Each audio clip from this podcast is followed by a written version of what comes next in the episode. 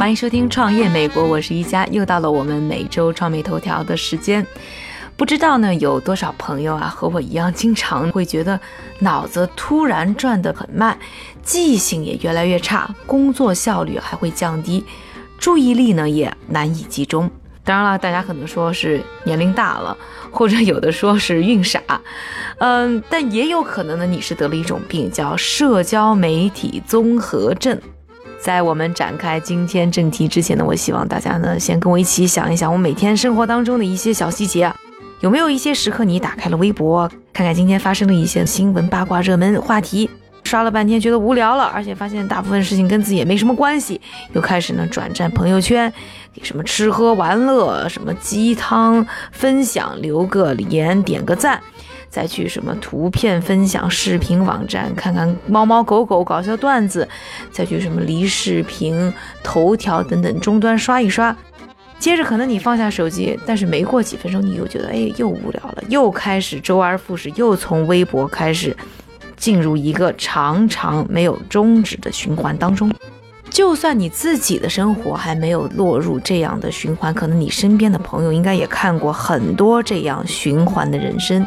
现在我们进入了一个全民网瘾的时代，也出现了新的痛点。根据这个新的痛点，也出现了一个可以说是丧心病狂的社交软件。它的推崇者认为呢，这是史上的最无聊的社交应用。尽管这么说，还是玩得不亦乐乎，甚至上瘾。这款应用软件的名字叫做 Binky。打开软件，划开屏幕，你会看到五花八门、各种奇怪的图片。中世纪的油画，咬了一口的披萨，五颜六色的回形针，你可以点赞、转发、评语，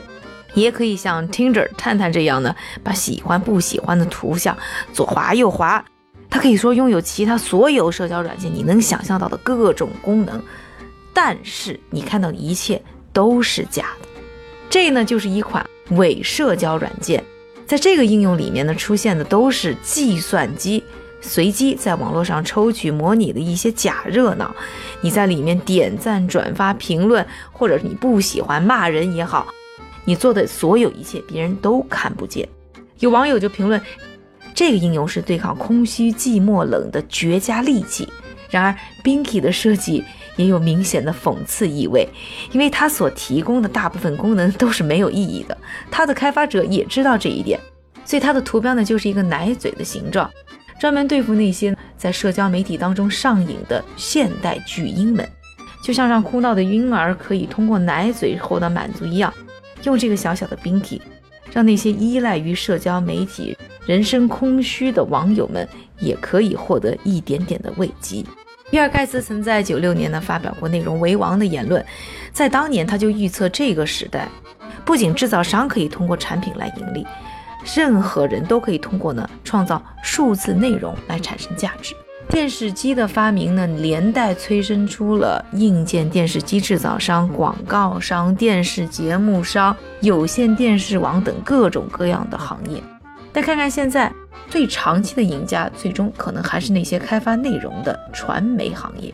他的观点呢大有争议。事实上，不管是社交媒体还是电子商务，虽然内容玩家在过去二十年创造了巨大的财富，但现在很多的科技巨头，从苹果到微软，依然是硬件设备的开发者。而传媒理论家马歇尔·麦克卢汉的观点和比尔·盖茨有所不同。他最著名的一句话就是“媒介即信息”。他认为媒介本身对人的影响远远超越其承载的信息。相对于通讯所说的内容，媒介才是真正改写人们认知世界的渠道。媒介本身才是最重要的讯息。第一代苹果手机问世的时候，游戏设计师伊恩·伯格斯特认为它只是科技圈的一个玩物。的确，除他以外，其实当时的大部分都没有想到，十年后的今天，苹果不仅成为世界上最大的游戏平台，各类移动应用和社交媒体更是彻底的让智能手机走向了规模化。而手机作为真实的凌驾于内容背后的媒介，正在侵蚀着我们的生活。互联网时代的信息爆炸，使得越来越多的内容碎片化，和当年电视的横空出世一样，智能手机的开发者鼓励用户创造内容。这些内容又转化为收入、盈利、股票估值，源源不断的为背后的科技巨头们制造着价值。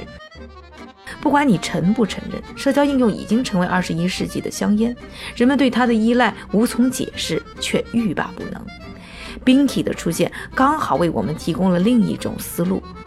如果社交应用不再随波逐流地复制内容，而是聚焦在操作本身呢？使用 Binky 的过程中，点赞和转发都是你的一厢情愿、自娱自乐，不会产生任何的数字累积。更有意思的是，当你试图评论的时候，敲击的却都是设定好的词语。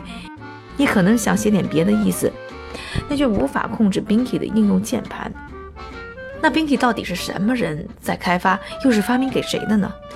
？Binky 的开发者 Dan Kurtz 之前是做游戏设计的。他称 Binky 的创意来自于他自己等车时更新 Facebook 和 Twitter 的感受。我其实并不是真的想做什么，但就是那个时候，我觉得手上要玩点什么。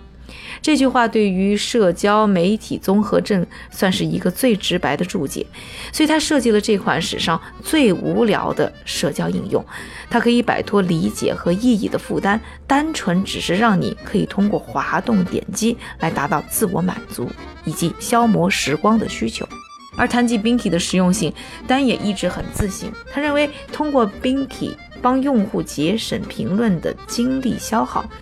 从而让智能手机单纯成为行为的媒介，而非社交媒体内容的渠道。在他看来，玩手机的内容和结果其实已经不重要，通过玩手机而化解紧张和焦虑的情绪，才是冰体这款应用真正的目的。当然，如果你真的想对症下药，更好的应用社交媒体综合症，除了试试这款应用，你也需要学会管理自己的时间，并且善于制造无干扰的环境。